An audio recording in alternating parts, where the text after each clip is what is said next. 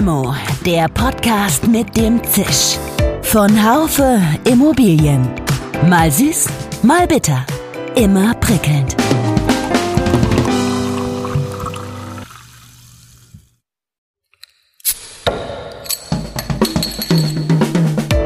Limo, der Podcast mit dem Zisch.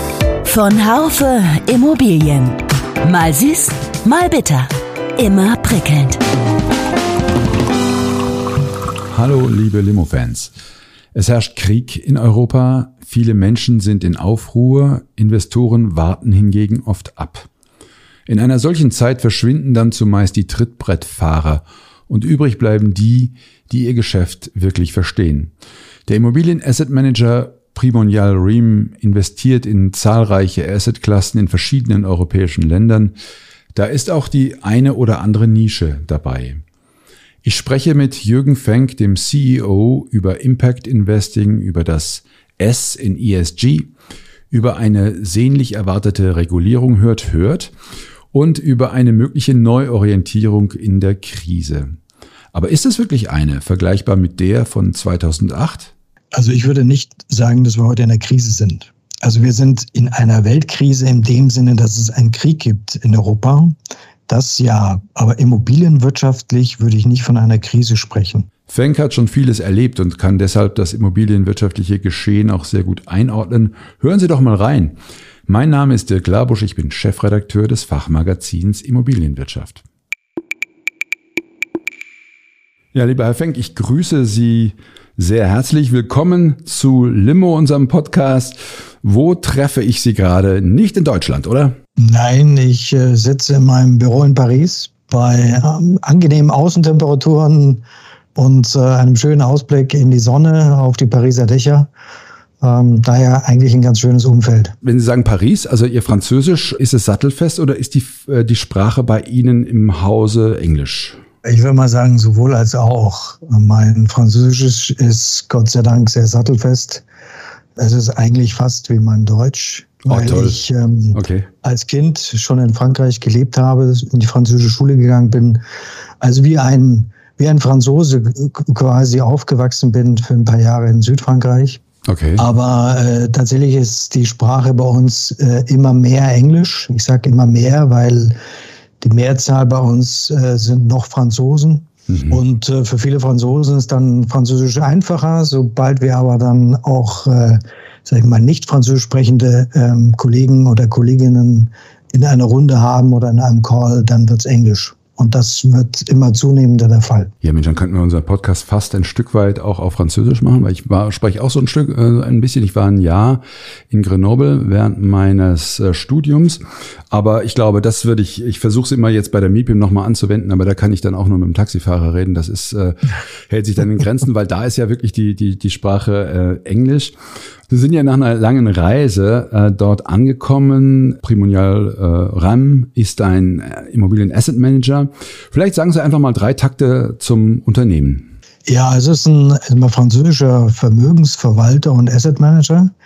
Wir gehören zur Primonial-Gruppe. Die Primonial-Gruppe hat neben dem Immobiliengeschäft, über das äh, wir reden, auch noch ein Equity-Geschäft äh, und ein Distribution-Geschäft äh, oder eine Säule. Die Distribution-Säule ist ähm, quasi die, der Retail-Vertrieb in Frankreich aller unserer Produkte, also auch der Nicht-Immobilienprodukte. Und im Equity-Business sind wir im klassischen, äh, ja, machen wir Fonds, äh, Produkte, strukturierte Produkte. Parallel, wie gesagt, zum Immobiliengeschäft. Wir haben wenig Austausch mit den Kollegen, was das betrifft, ähm, aber dafür umso mehr im, in der, mit der Distributionsseite. Okay. Und äh, die Primonial ähm, Riem gibt es als solche ähm, seit elf Jahren und äh, ich sage mal seit letztem Jahr, seit September in einem neuen Markenauftritt, wo wir unsere Ländergesellschaften umbenannt haben und sozusagen jetzt überall in allen Ländern den gleichen Namen haben, das gleiche Branding haben, das gleiche Logo haben, logischerweise und als europäische Plattform uns äh, weiterentwickeln. Sie propagieren ja, um da direkt mal reinzusteigen, die äh, in Ihrem äh, Unternehmen die Integration von ESG-Kriterien in den Investment- und Managementprozess auch. Äh, ich frage mich gerade, wird da gekuschelt? Kann man sagen, dass sich äh, das Unternehmen, was die Unternehmenskultur betrifft, von anderen unterscheidet, in denen sie vorher ihre Stationen hatten? Also sie waren bei Vonovia, bei der Helabar, bei der Deutschen Wohnen. Oder ist es in irgendeiner Form vergleichbar? Da muss ich kurz präzisieren, also bei der Deutschen Wohnen und der Vonovia bin ich nur Aufsichtsrat gewesen, Schrägstrich bin es. Okay. Das ist also äh, logischerweise eine Funktion, in der man die Unternehmenskultur nicht in der gleichen Form lebt oder, oder kennt, wie, wie man das in einer operativen Zuständigkeit ähm, hat. Mhm. Aber ich habe Stationen in der Tat äh, viele Jahre im Banking, zuletzt damals bei der Hellerbar. Ich war bei Signa, einem privaten Immobilienunternehmen, bin jetzt in einem Asset Management Unternehmen, also unterschiedlichste Fachbereiche, alle aber mit der Gemeinsamkeit Immobilien. Die Unternehmenskultur ist bei uns in der Tat anders äh, und das ist auch mit einer der Gründe, die mich damals äh, interessiert haben, wir, mal, kennenzulernen und zur Gruppe zu kommen. Wir sind sehr unternehmerisch. Wir sind kein äh, klassischer institutioneller oder Banken- und Versicherungs- äh, Angehöriger Asset Manager, sondern wir gehören zur Mehrheit zwei Private Equity Fonds. Mhm. Die sind äh, anspruchsvoll auf der einen Seite, auf der anderen Seite geben sie ihnen die Freiräume, unternehmerisch zu handeln. Und die Gruppe insgesamt, die ist damals geboren, vor über 20 Jahren, aus einem Management-Buyout von JP Morgan, Robert Fleming Distribution. Diesen Management-Buyout und diesen Spirit, diesen unternehmerischen Spirit, in direkten Wegen, äh, offenem, transparenten Umgang, relativ flachen Hierarchien, den, den haben wir immer noch und den wollen wir auch beibehalten. Und von daher ist es in der Tat eine andere Unternehmenskultur als in Häusern zuvor. Ich habe ja auch, äh, der, einer der Gründe, warum ich Sie unbedingt vors Mikrofon bekommen wollte, Herr Fenk, war auch, dass ich gelesen hatte, dass es ein Ziel ist äh, des Unternehmens, das gesellschaftliche Miteinander in irgendeiner Form zu verbessern. Das ist ein hoher Anspruch. Ich suche immer wieder nach Unternehmen, die, die eben nicht nur so gewinnorientiert sie, sie natürlich äh, sind und sein müssen, aber die nicht nur ihre Zahlen im Kopf haben, sondern ein Stück weit auch was machen für die Gesellschaft. Aber vielleicht können Sie da mal, können wir da mal einsteigen. Wie, wie macht ein Unternehmen das? Wie macht ein Immobilienunternehmen das? Wie versuchen Sie, äh, diese, dieses gesellschaftliche Miteinander tatsächlich zu verbessern? Da gibt es viele Stufen. Ich denke mal, ähm, um nicht sofort direkt auf Ihre Frage zu antworten, um mal allgemeiner äh, vielleicht zu beginnen. Ich glaube, dass die Immobilienwirtschaft insgesamt einfach auch ihre Gesellschafts-, äh, gesellschaftsrechtlichen und gesellschaftlichen Pflichten stärker wahrnehmen muss und dass das Thema äh, nicht nur Umwelt, sondern auch Sozialverträglichkeit sehr stark auch ähm, spielen muss und soll. Äh, ich persönlich versuche das schon seit Jahren immer wieder in unterschiedlichen Formen zu äh, proklamieren, auch im Zusammenhang von meiner Tätigkeit beim Urban Land Institute. Ähm, und wir sind über die Jahre auch näher daran gekommen. Ich glaube, natürlich ist die Gewinnmaximierung immer noch ähm, bei vielen Unternehmen im Vordergrund. Man hat äh, Dividenden auszuschütten, man hat Geld zu verdienen, das ist Teil unserer Rolle. Aber äh, es ist auch möglich, äh, denke mal, wie wir es bei dem Thema I ja auch versuchen, beim Thema S äh, stärker auch äh, unsere gesellschaftlichen Pflichten wahrzunehmen. Und die sind in meiner Meinung eben auch dafür zu sorgen, dass ähm, die Stadt als Stadt positive Entwicklungen äh, wieder zurückgewinnt, dass es, äh, dass die Art und Weise, wie wir Menschen leben in Städten, vor allem aber natürlich auch im Land, aber in Städten, da reden wir mehr über Immobilienwirtschaft als auf dem Land, dort einfach auch ähm, das Miteinander stärker zu, zu, zu generieren. Es gibt so viele Beispiele, da könnten wir jetzt wahrscheinlich stundenlang darüber diskutieren, aber natürlich zum Beispiel das Thema bezahlbares Wohnen. Ja, bezahlbares Wohnen ist nicht nur eine politische Pflicht ähm, oder ein politischer Auftrag, es ist auch ein Auftrag der Wirtschaft. Und äh, insbesondere die Verbindung beider ist wichtig. Ähm, und äh, es gibt viele schöne Beispiele inzwischen im Markt. Aber wenn Sie jetzt unsere, unser Mein Unternehmen ansprechen, was machen wir da? Also wir sind als Asset Manager erstmal jemand, der Geld Dritter anlegt. Ja, das ist unsere Rolle. Und ähm, wie ich schon vorher ein bisschen erzählt habe, ist unsere DNA sehr stark aus der Retail-Distribution. Das heißt, wir haben sehr viele offene Fonds. In Frankreich sind es sogenannte SCPs. Das sind vergleichbar mit deutschen offenen Fonds, wo Privatanleger ihr Geld investieren. Und dort haben wir über die Jahre auch Produkte geschaffen, die eben äh, neben einer Rendite auch einen, ich sag mal, sozialen oder auch einen ökonomischen, ökologischen Anspruch haben, aufzulegen. Beispielsweise haben wir in äh, unseren ersten Impact-Fonds äh, namens Patrimoine Croissance aufgelegt, der ähm, sehr stark in Frankreich, aber durchaus in der Zukunft auch äh, außerhalb von Frankreich investiert in Sozialwohnungen, in sogenannte Intermedienwohnungen, also nicht in der Sozialkomponente, aber eine darüber.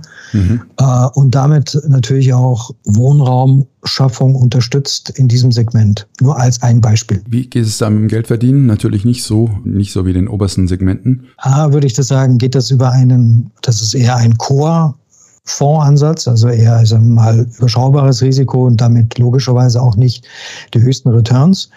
Aber ähm, gerade für Privatkunden ist die Ausschüttung ähm, eher re relevant als die Rendite per se. Und dieser Fonds schüttet ordentlich aus. Also wir haben Ausschüttungsquoten äh, in allen unseren SCPIs von ungefähr vier bis viereinhalb Prozent. Mhm. Das äh, ist ordentlich, ja. Und dennoch, weil es auch ein Impact-Fonds ist äh, und Impact-Fonds ja auch einen echten Mehrwert und einen Impact sozusagen nachweisen müssen, hat der Investor zusätzlich zu seiner Rendite und zu seiner Ausschüttung eben auch, sag ich mal, die Gewissheit, dass wir hier etwas ähm, Positives leisten für die Gesellschaft. Wie ist es? Spüren Sie da in, dieser, in diesem Bereich einen Zulauf in den letzten Jahren? Mehr Investoren, die sich gerne mit äh, solchen Themen auch befassen und da rein investieren? Auf jeden Fall. Also wir haben zwar noch keine Harmonisierung, äh, also europäisches Regel, Regelwerk zu dem Thema S. Das kommt noch. Mhm. Und damit ist jedes Land im Moment ein bisschen unterschiedlich. Aber ich bin auch in der Gesprächsrunde in Deutschland, äh, wo es sehr über das, äh, das sehr stark darum geht, wie man das S weiter ausbauen kann. Und die Hauptfrage ist natürlich immer, ist ein Investor bereit, eine niedrige Rendite zu akzeptieren, wenn er einen S-Faktor, also einen Impact leisten kann, Bisher war die Antwort eher, eher nein, hm. ja, weil Investoren einfach auch getrieben sind, wiederum durch ihre eigenen Häuser, ihre, ihre ähm, Ansprüche, ähm, Geld zu verdienen oder Versicherungen, ihre, ihre Versicherungsprämien zu verdienen.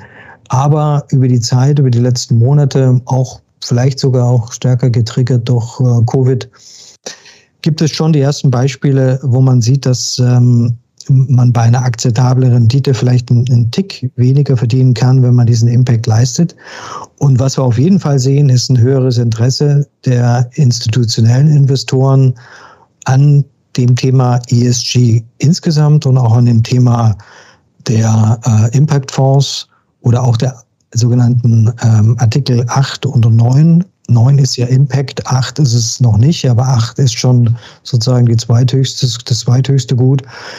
Wenn Sie, sag ich mal, diese Kriterien als Asset Manager nicht erfüllen, dann haben Sie fast keine Chance, irgendwie einen neuen Fonds aufzulegen, der, der eine hohe Vertriebs, äh, einen hohen Vertriebserfolg hat. Sie haben eben ja gesagt, Herr Fenk, äh, das äh, ist wirklich ein bisschen überraschend für mich, dass Ihr Fokus auf dem S liegt. Das hat man wirklich selten. Ich habe bis jetzt fast nur mit Asset Managern oder auch ähm, Investoren gesprochen, deren Fokus auf dem E lag. Und auch das E wurde lange über das E äh, diskutiert bei ESG. Und äh, dann wurde auch mal gesagt, ja, vom E erfüllen wir ja auch nur eine kleine, einen, einen kleinen Bereich und da gibt's viele andere Bereiche. Und G weiß man dann überhaupt noch nicht, also G weiß man gar nicht, wie man es eigentlich jetzt ausfüllen darf. Und aber bei S, wenn, wenn, wenn Sie da, ähm, wenn, wenn das für Sie auch so wichtig ist, ähm, dann erzählen Sie doch mal, was, äh, was das für Sie, wie Sie dieses, das ausfüllen. Sie haben eben gesagt, die, das wird ja erst noch harmonisiert auf europäischer Ebene.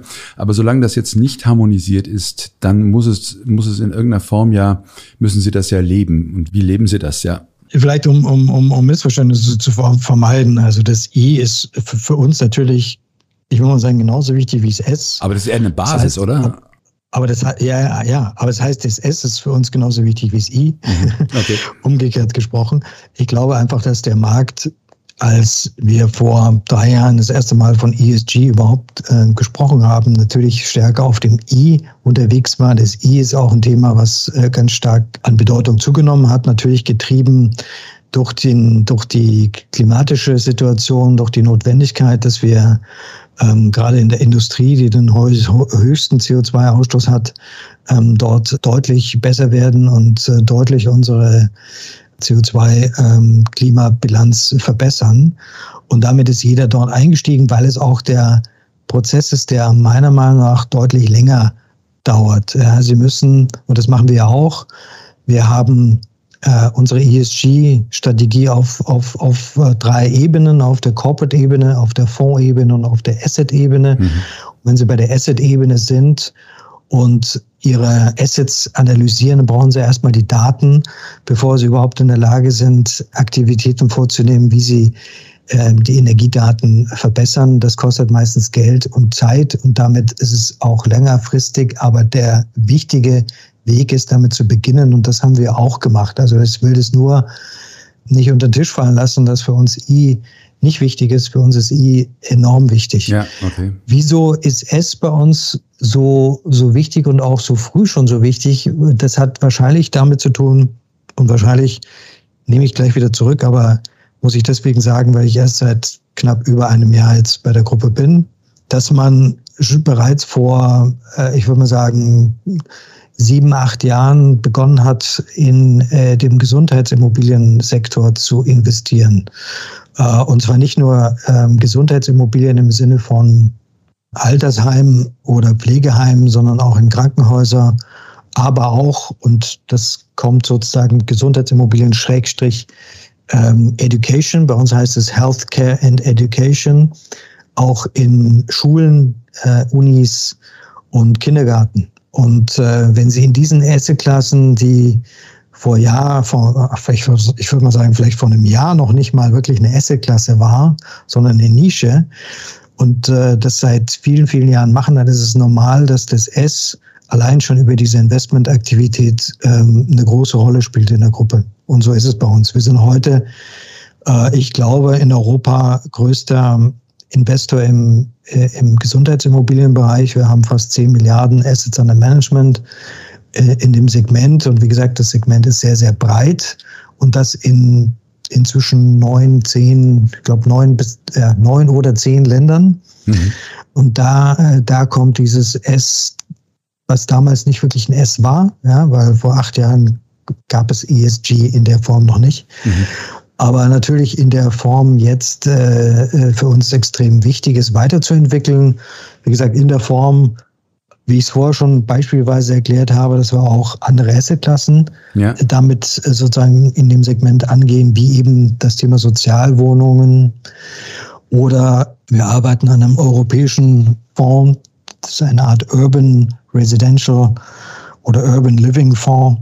Genauen Namen haben wir noch nicht. Mhm wo es auch Sozialaspekte gibt, die wir versuchen zu beachten, die jetzt weniger in dieses Thema Sozialwohnungen oder Kliniken oder Gesundheit gehen, sondern eher in das Thema soziale Aspekte, in, zum Beispiel der Erreichbarkeit zwischen ähm, Wohnen und, und Büro. Ja, also das, das, das Leben quasi angenehmer zu gestalten über die Art der, des Wohnens, in dem man ist, also qualitativ Mhm. Ähm, auch dort ökologische, ökologische Ansprüche natürlich hat, aber auch vor allem die Entfernung. Also wir sprechen von sogenannten 15 Minuten Standorten, wo man anders als gerade hier in Paris gibt es auch viele Kollegen, die eine Stunde pendeln am Tag, ja, wo man versucht, ähm, äh, Arbeiten und Wohnen näher zu bringen und das quasi nicht unbedingt im gleichen Gebäude, das gibt es auch, aber, aber immer näher zu bringen, um eben diese diesen, äh, die Qualität des Lebens und die Qualität des Arbeitens zu verbessern. Wenn man eben in diese Formen einsteigt und es schafft, eine ordentliche Rendite zu erwirtschaften, dann sage ich mal, ähm, gibt es äh, dort äh, ein deutliches Interesse von Investoren heute einzusteigen. Ähm, wie gesagt, die Hauptfrage ist, wie weit ist man bereit, für einen echten Impact auch zu akzeptieren, dass es vielleicht ein bisschen weniger äh, äh, Rendite sein kann. Das ist eine große Diskussion, die gerade geführt wird.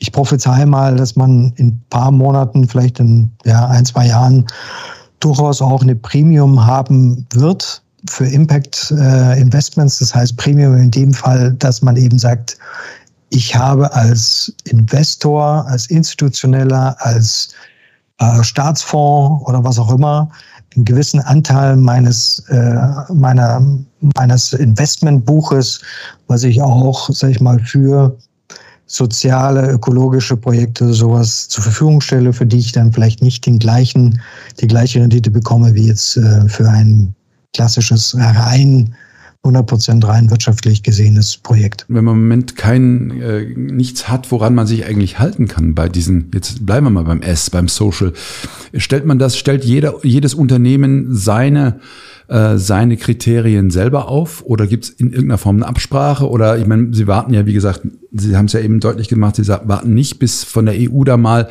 ein, äh, ein, äh, ein ausgearbeitetes Regelwerk kommt.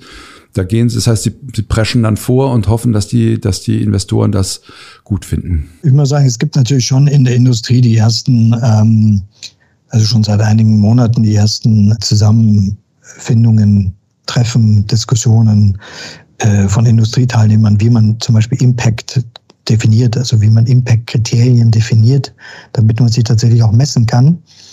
Und äh, ich würde sagen, da gibt es die ersten Standards. Das sind jetzt keine Standards aus europäischer, also aus EU-Sicht, aber auf Länderebene gibt es die schon. Es gibt auch ähm, die ersten Austausche in den verschiedenen Ländern, ob das die BaFin ist oder hier in Frankreich die Banque de France mit dem Regulator. Ja, ähm, aber wie gesagt, es gibt noch, äh, noch keine abgeschlossenen Standards in diesem Segment.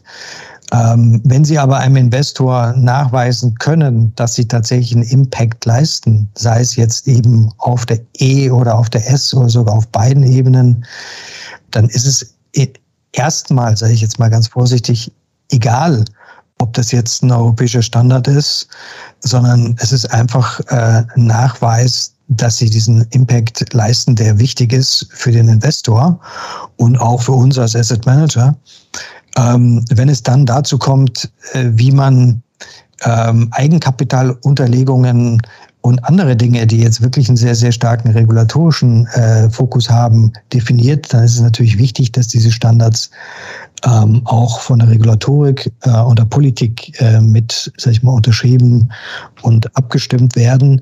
Und das wird kommen. Also ich glaube auch, auch die Regulatorik ähm, hat mit dem E angefangen, ja, und ähm, da sind wir sicherlich weiter auf EU-Ebene und das wird bei dem S äh, relativ schnell auch passieren. Ja, ich hoffe, ich hoffe im Positiven, ja. dass es auch wirklich ähm, viele Leute gibt, die dann sich dort äh, engagieren. Man schimpft ja immer sehr gerne über, über Regulatorik. In dem Fall wäre sie aber, glaube ich, äh, tatsächlich mal angesagt. Kommen wir mal auf die aktuelle Zeit. Sie können alle Assetklassen, äh, vielleicht bestimmte besser als andere, und Sie können grundsätzlich alle Orte in Europa. Also dann ist ja vor der jetzigen äh, weltpolitischen Situation die Welt gerade für Sie kleiner geworden, oder? Hm, das würde ich gar nicht sagen. Also wir, wir, wir sind ähm, ein europäischer ähm, Player das heißt, äh, für uns ist Kontinentaleuropa unser Markt. Okay. Haben natürlich einen, einen starken Fokus auf Frankreich, Deutschland und Italien. Das sind die Märkte, in denen wir präsent sind vor Ort und haben dort mit Abstand auch unser, unser größtes ähm, Exposure. Und ich würde mal sagen, in allen drei Ländern haben sich die Rahmenbedingungen natürlich wie in Gesamteuropa geändert, aber es sind äh, keine Änderungen, die, es uns, die jetzt uns dazu führen zu sagen, wir investieren jetzt nicht mehr in einem Land. Okay. Ja, also wir haben, mhm. wir haben keinen Ausschluss äh, äh, eines Landes in unserem Portfolio. Also wir gucken uns schon sehr, sehr genau heute den Markt an. Wir sind gerade auch in einer strategischen Überlegung, gewisse Themen zu priorisieren, andere vielleicht weniger zu priorisieren. Aber der Markt ist in einer gewissen, ich sag mal, Warteposition. Das kann man ganz klar erkennen. Genau, das kann man erkennen. Das war, war auf der MIPIM sehr deutlich. Ich glaube, da hat sich jetzt gar nicht so viel geändert. Äh, wenn Sie sagen, Sie, Sie sind davor, strategische Entscheidungen zu treffen, äh, ist das äh, geheim oder können Sie hier dazu auch was sagen? Also solange, solange sie nicht getroffen wurden, sind sie geheim. Alles klar. Das ist klar. Nein, es ist jetzt nichts Weltbewegendes. Wenn wir ein Global Player werden, ja, und wir wären jetzt in allen Gottes äh, Ländern der Welt, dann äh, würde ich Ihnen jetzt hier äh, mit Sicherheit sagen können, okay, die und die Märkte, die sehen wir vielleicht jetzt nicht im Fokus. Ja, ja. Das ist bei uns nicht der Fall. Also die Märkte und auch die Assetklassen haben sich für uns nicht geändert, weil wir ohnehin in unserer unternehmerischen Art, wie wir, wie wir agieren, jetzt nicht einmal alle fünf Jahre auf ein Papier schreiben, was wir machen und fünf Jahre später schauen wir uns das an, ähm, ob wir jetzt was ändern, sondern wir fragen uns je, immer, immer wieder, ist das richtig, was wir machen? Mhm. Sollten wir was anderes machen? Die strategischen Überlegungen, von denen ich sprach, die betreffen eher Produkte. Ja. Wo glauben wir, dass wir mit den richtigen Produkten äh, an, an, an unsere Kunden gehen können, die auch, sag ich mal, nicht nur die großen Trends, die sogenannten Megatrends abdecken oder berücksichtigen, sondern auch die Situation, in der wir heute eben markttechnisch sind, wo wir glauben, äh, wo der Markt hingeht und wie wir dort vielleicht eben auch antizipieren können. Das sind so eher Überlegungen. Und das ist jetzt sicherlich nichts, was ich in dem Podcast äh, so unbedingt teilen möchte, weil es ähm, natürlich Dinge sind, unsere Wettbewerber sich auch damit befassen. Klar und einen gewissen, einen gewissen, ich sage mal, Wettbewerbsvorteil glauben haben zu müssen, führt dazu, dass man die Dinge auch für sich behält. Aber können das auch mal Nischen sein? Ja, natürlich. Wir sind, wenn Sie größter Gesundheitsimmobilieninvestor in Europa sind, dann haben Sie ja in der Nische begonnen. Hm. Und dann ist es für, für manche, für viele ist es immer noch eine Nische im Übrigen. Äh, für mich ist es inzwischen und für viele eine Assetklasse, weil sie einfach auch inzwischen durch internationale institutionelle Investoren belegt ist. Aber es ist logischerweise eine deutlich kleinere Assetklasse als äh, der Bereich Office oder Wohnen. Aber Nischen können wir und Nischen haben wir immer auch schon bewiesen. Und ähm, wir denken, wie gesagt, äh, oder arbeiten, das ist nicht nur ein Denken, arbeiten konkret an einem Ur Urban Living äh, Fonds, paneuropäisch, eben mit dem Fokus und hoffentlich auch dem sofortigen Beginn mit einem Artikel 9 Fonds, damit als Impact-Fonds. Wir denken in eine Nische, in der im Moment nicht so viele unterwegs sind, nämlich die Nische heißt Hotel. Mhm. Oh ja, das ist gut. Ist auch eine erste Klasse, ja, aber ähm, eben keine, wo jetzt, ich mal, wenn Sie, wenn Sie gucken in die diversen äh, Übersichten, ähm, wo es jetzt 35 Player gibt, anders als im Office-Bereich. Mhm. Und äh, wir denken auch an Themen nach, wie viele andere auch, wie wir das Thema Büro stärker Richtung ESG bewegen können ähm, mit Partnern oder ohne Partner. Das, das sind wir dabei, uns ein paar Sachen zu überlegen. Also das sind so ein paar Gedanken, mhm. die bei uns äh, im Moment entweder direkt in der Umsetzung sind oder am Anfang von strategischen Überlegungen sind. Ja, spannend. Sie haben ja, nun sind ja auch kein ganz junger Hase mehr, Herr Feng. Sie haben schon viele, viele Krisen erlebt. Ähm, ich habe jetzt äh, gerade auf der MIPIM mit ähm, auch jungen Leuten gesprochen, für die das jetzt so die erste ist. Aber hat das, was wir jetzt erleben, aus äh, Immobiliensicht eine andere Qualität, eine, eine besondere Qualität als äh, die Art von Krisen, die wir schon hatten? Also ich würde nicht sagen, dass wir heute in einer Krise sind. Also wir sind in einer Weltkrise in dem Sinne, dass es einen Krieg gibt in Europa. Das ja, aber immobilienwirtschaftlich würde ich nicht von einer Krise sprechen. Ich spreche von einer Anpassung und äh, wahrscheinlich sogar jetzt von einer ja, fundamentalen Änderung des Markt, der Marktgegebenheiten aufgrund der Tatsache, dass die Zinsen eben jetzt nach oben gegangen sind und wahrscheinlich auch nicht mehr nach unten gehen werden. So, und damit haben wir eine andere äh, Rahmensituation als, als die letzten gefühlt zehn Jahre. Ja. Eine Krise war damals die, äh, die Finanzkrise in 2008, Folge 9. Ja. Das sind wir heute mit Sicherheit nicht. Ich glaube einfach, dass, dass wir lernen müssen, wieder auch mit Immobilienfundamentals umzugehen. Ja. Die Qualität von Immobilien äh, hat, äh, wird, wird eine andere werden, wird wichtiger werden. Das Asset Management der Immobilien wird deutlich wichtiger werden. Das ist da, wo wir glauben, auch Mehrwert leisten zu können. Ja. Und die Zeiten, wo man, ich glaube, einfach höhere Kosten immer wegdrücken konnte durch niedrigere Yields, die ist einfach vorbei. Ja, also man, Man hat gesagt, oh, jetzt gehen die Kosten hoch, aber am Schluss war der Vervielfältiger dann doch um einiges höher und man hat äh, nicht nur den Profit äh, gemacht, den man mal vorhatte, sondern deutlich mehr. Hm. Ich glaube, der Anspruch wird zunehmen, dass man äh, qualitativ besser arbeitet und ich glaube, dass einfach Trittbrettfahrer äh, es schwieriger haben werden in der Immobilienwirtschaft ähm, erfolgreich zu sein und dass die Guten, die Profis im Markt auf jeden Fall bestehen werden. Ja, so hieß es, so hieß es bei jedem, bei allen Krisen. Da, das äh, ja, erinnere ich gut, genau. äh, dass die Trittbrettfahrer jetzt äh, wahrscheinlich vom Markt gehen und äh, da ist mag ja auch was dran sein. Aber äh, also da möchte ich doch noch mal einhaken, wenn Sie sagen, das ist im Moment noch nicht so eine große Krise. Das ist ja in der Tat so, wenn ich mir die äh, die Investitionsvolumen gerade anschaue. Im Moment sieht man noch nicht so wirklich viel, dass sich deutlich weniger tut. Aber wenn ich mir auf dem Immobilien Immobilienmarkt, wobei man das natürlich nicht verallgemeinern kann. Äh, aber wenn ich mir so diese Lieferketten-Thematik, die Fachkräfte, äh, Thematik anschaue, dann könnte ich mir aber vorstellen, dass sich diese, dieser Krieg äh, doch auch zu einer veritablen Krise dann auswächst, die ja gar nicht unbedingt nur jetzt mit dem Krieg zu tun hat, sondern mit all dem, was äh, in der Welt sonst noch passiert, China und so weiter. Also wenn man nicht mehr an seine, wenn jetzt Bauvorhaben stocken, weil Materialien nicht mehr da sind oder weil die Fachkräfte fehlen, dann könnte es doch bald zu veritablen Umwälzungen auch im Immobilienbereich geben, äh, kommen. Ja, also ich, ich schließe das nicht aus. Ich sage nur, wir sind da noch nicht. Das, das meinte ich vorher mit, dem, mit der Aussage, wir sind noch nicht in einer Krise. Ich schließe nicht aus, dass die kommen könnte. Nämlich einfach dann, also ich meine, wenn auf höhere Zinsen auch noch eine Wirtschafts, äh, Wirtschaftsrezession dazukommt, dann, dann können Sie von einer Krise reden. Die Krise ist für mich dann eine, eine Krise, wenn, wenn wir deutliche Wertabschwünge haben, wenn es deutliche Wertberichtigungen geben äh, wird oder muss bei Investoren oder auch bei Banken, aber auf jeden Fall erstmal bei Investoren, hm. ähm, dann reden wir von der Krise. Sind wir da schon? Nein. Ja, und äh, schließe ich es komplett aus, dass wir da sein werden? Auch nein. Ich glaube, das ist im Moment extrem wichtig zu sehen, wie, wie zum einen die, ähm, die EZB das Thema Inflation ausbalanciert mit, mit, mit Zinserhöhungen. Und die erste ist jetzt konkret angekündigt. Gibt es eine zweite? Wahrscheinlich ja. Der Markt hat es zum Teil schon eingepreist, wenn Sie sich die Zinskurven anschauen. Mhm.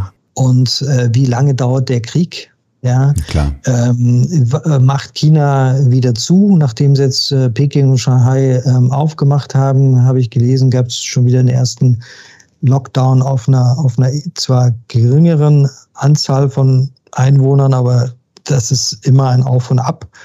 Das ist, das sind alles äh, Themen, die ich, ich habe keine Glaskugel nicht vorwegsehen kann. Aber nochmal, wenn es zu einer Rezession kommt und auch einer nachhaltigen Rezession kommt, dann ist es natürlich, geht das nicht an der Immobilienwirtschaft vorbei, an den Werten nicht. Und damit äh, kann man natürlich auch eine Krise haben. Ich werde sie aber nicht herbeireden, weil ich der Meinung bin, dass viel zu viele die Krise immer schon herbeireden, bevor sie da ist. Nee, das finde ich, ähm, äh, das verstehe ich gut, äh, kann ich gut nachvollziehen.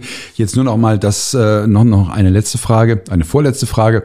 Frankreich, Deutschland, Sie haben ja den, den Hubschrauberblick und nicht nur über diese beiden Länder, aber nehmen wir das mal äh, wenn es jetzt, Sie sprachen gerade von das Thema Rezession an, ähm, kann man sagen, gibt es äh, Aspekte, die sagen, Mensch, da ist Deutschland gut aufgestellt? Gibt es andere Aspekte, wo Sie sagen, Mensch, da ist, da ist Frankreich besser aufgestellt? Könnte Deutschland auf Frankreich gucken? Ich antworte Ihnen vielleicht so. Es gibt ein vermehrtes Interesse deutscher institutioneller Investoren in Frankreich zu äh, investieren. Ähm, was einfach damit zu tun hat, dass ähm, zum Teil sie natürlich in Deutschland sehr groß allokiert sind, also vielleicht sogar auch ähm, sonst zu konzentriert sind. Aber auch, äh, ich meine, ein wesentlicher Aspekt ist, ist die Abhängigkeit Deutschlands äh, von Energie, die in Frankreich einfach weniger vorhanden ist. In Frankreich ist man weniger abhängig von Dritten.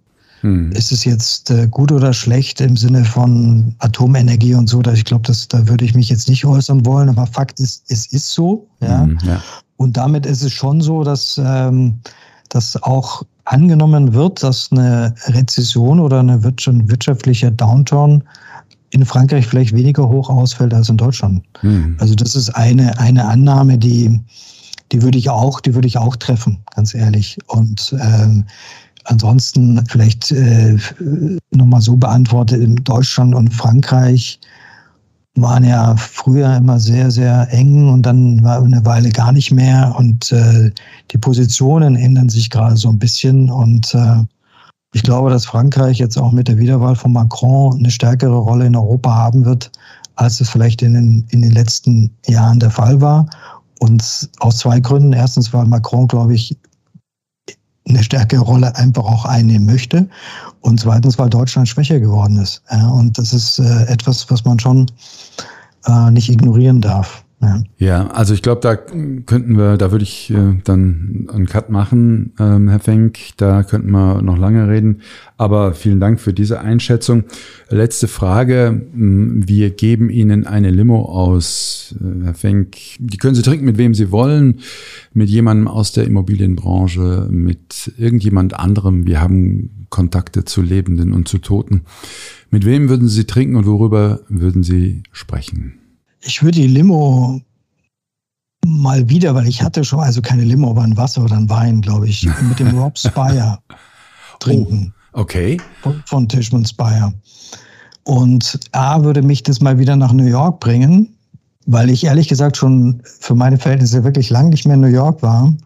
Äh, B, ähm, weil ich Jerry Spire und Rob Spire immer sehr geschätzt habe als ähm, als Unternehmer, als äh, Leute, die Tishman Speyer, also Jerry aufgebaut hat und Rob fortgeführt hat, mit einer guten Vision und die einfach globaler unterwegs sind als ich. Und gerade dieser Austausch mit Leuten, die eben auch in Ländern aktiv sind, in denen ich jetzt nicht aktiv bin, ähm, die würde ich gerne mal wieder suchen. Ja, spannend. Also Sie sind ein äh, globaler Mensch. Wer weiß, wo Sie noch hin führen wird. Jetzt sind Sie erstmal da, wo Sie sind. Ich wünsche Ihnen da Glück und äh, Erfolg äh, bei dem, was Sie tun. Danke. Und äh, danke Ihnen sehr fürs Gespräch, Herr Fenk. Alles Gute und bis hoffentlich bald mal wieder in Natura. Vielen Dank an Sie, Herr Labusch. Danke. Ciao.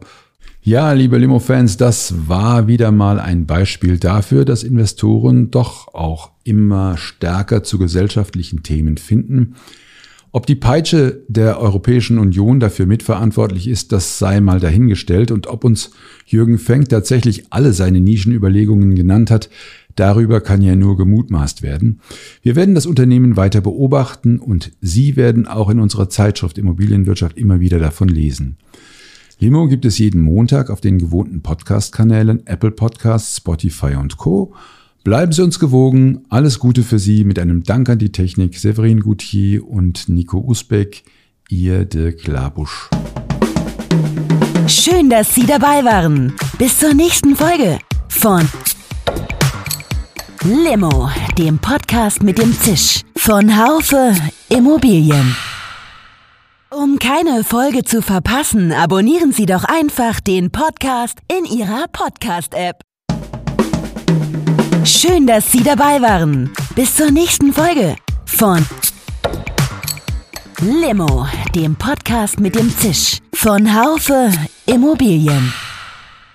Um keine Folge zu verpassen, abonnieren Sie doch einfach den Podcast in Ihrer Podcast-App.